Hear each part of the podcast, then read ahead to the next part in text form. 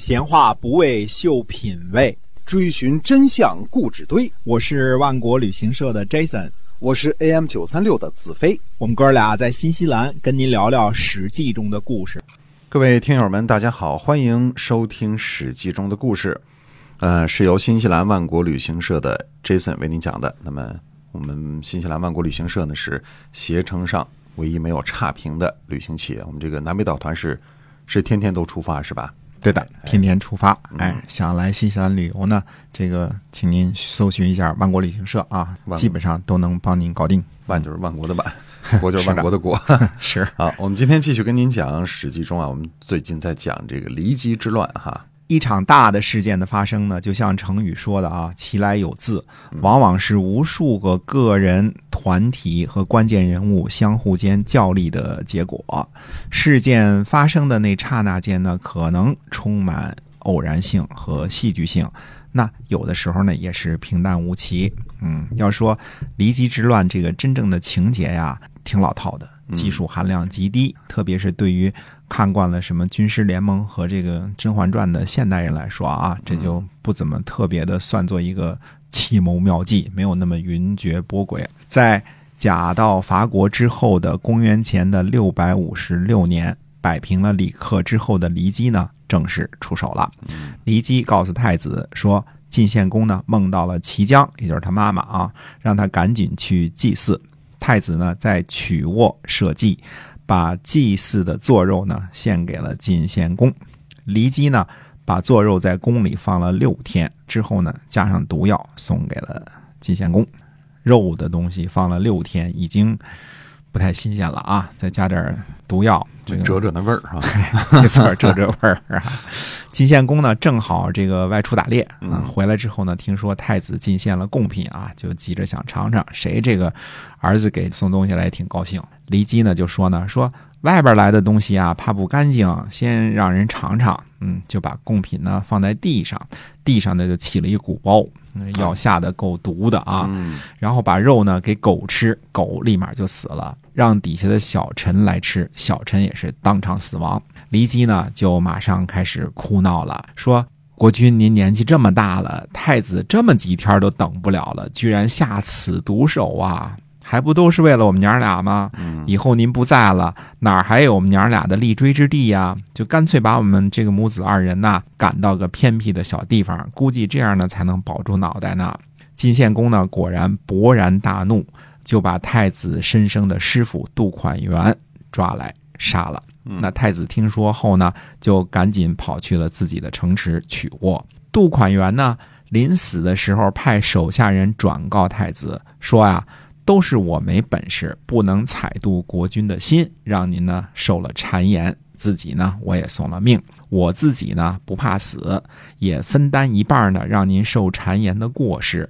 但是君子不为自己所受的谗言辩护，保持自己高尚的情操，让父亲高兴，这是孝顺；杀身以成志，这是仁义；死也不忘国君，这是尊敬。孩子啊，你要勉励自己呀。就算是死了，也会得到人们的爱护和思念，这样不是也可以吗？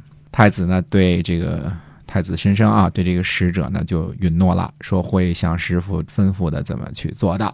太子的手下人就对太子说呢，说毒药呢是骊姬下的，您为什么不去辩白呢？那太子申生就说了，他说父亲啊，年纪已经大了，离开骊姬啊，食不甘味，寝不安席。干嘛去辩驳呢？嗯，那底下人说呢，说要不就跑吧，跑到其他诸侯那儿去避个难吧，对吧？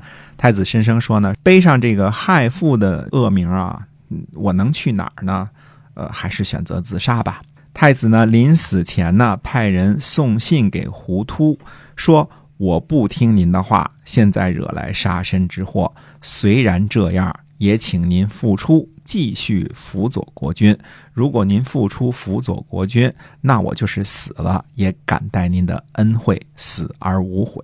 你看啊，嗯，太子临死前的最大愿望就是让胡突复出啊，继续辅佐自己的父亲晋献公。公元前六百五十六年十二月十七日，太子申生自缢而死。看来太子申生的这个自杀呀，除了自己说这个是个好人啊，这个又孝顺，情操又又好啊，除了这个之外呢，跟自己的师傅杜款元的这个教诲也是有关系的。有什么样的师傅，就有什么样的徒弟啊。师徒俩呢都很仁义。是太子申生呢可以逃走，可以反抗，他有自己的城池啊，新修的曲沃，有自己的军队。他多年率领夏军啊，而且受到众将的拥戴。可是呢，为了孝顺和仁义，没有进行任何抵抗。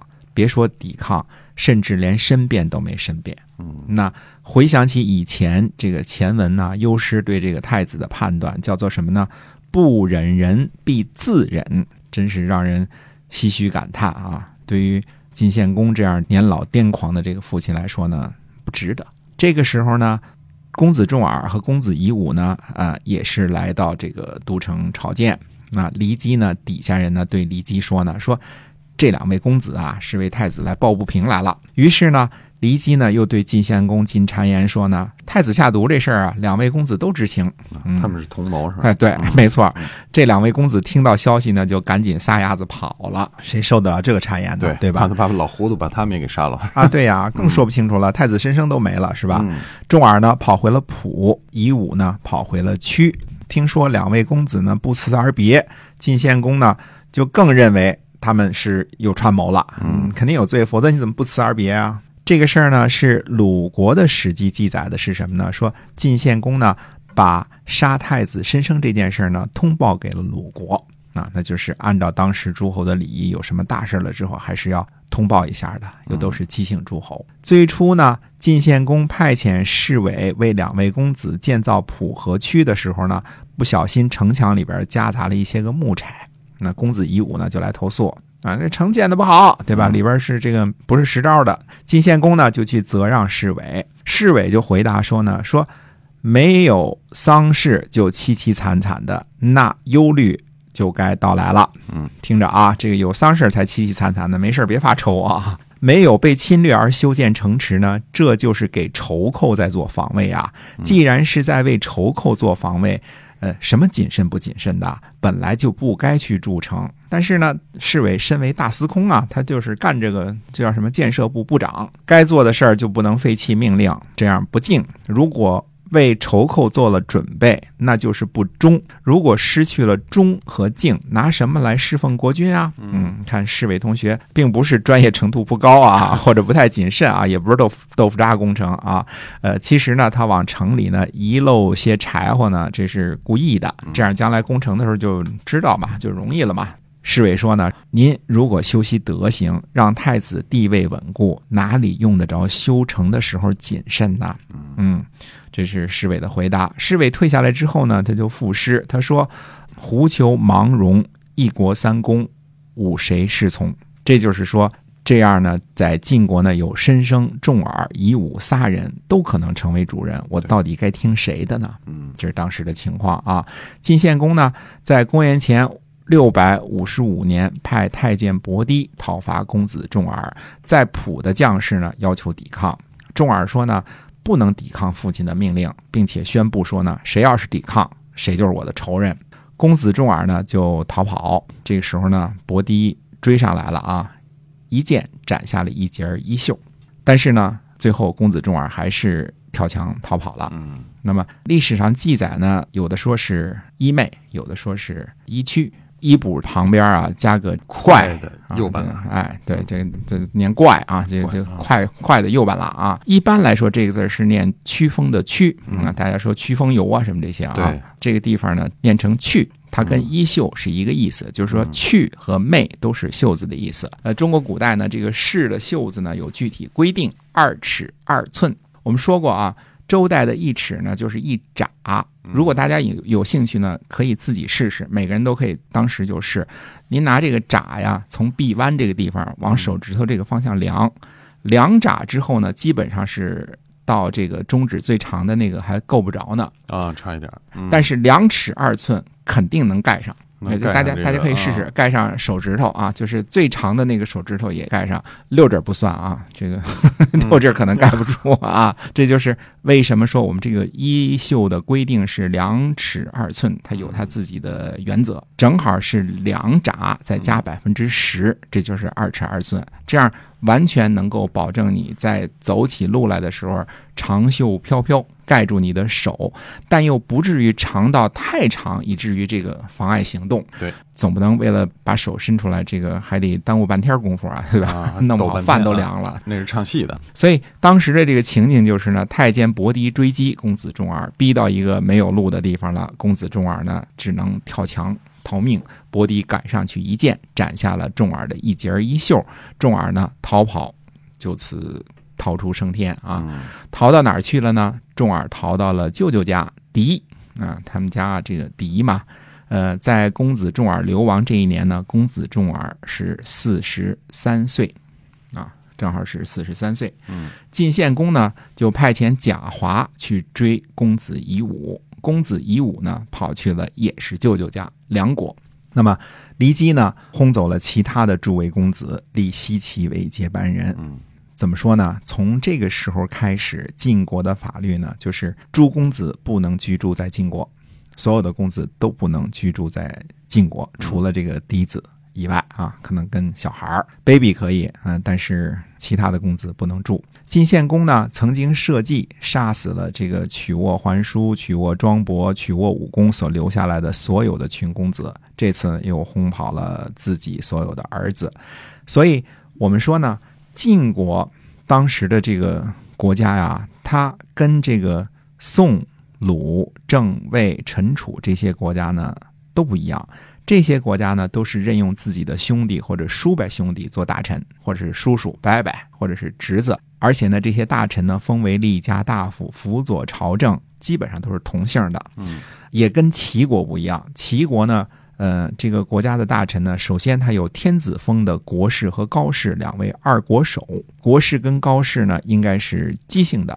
那再加上血亲的贵族，就是姜姓的啊，以及呢鲍叔牙、管仲、公子陈完这些功臣呢，一起执政的一个政体。现在我们也不知道，按道理来说呢，鲍叔牙和管仲，特别是鲍叔牙，都有可能是姜姓的。但总而言之呢，你像公子陈完，那就是归姓的，所以它是一个齐国是一个混合体，有外来的贵族，有自己本身的贵族啊，还有这个天子封的二国守。晋献公的晋国呢，是一个只有国君、四位公子以及立家大夫的功臣的政体，嗯他就没有这个贵族血亲贵族这么一脉啊。晋国呢，几乎是春秋时期唯一一个没有按照血亲关系封叔伯兄弟为立家大夫的邦国。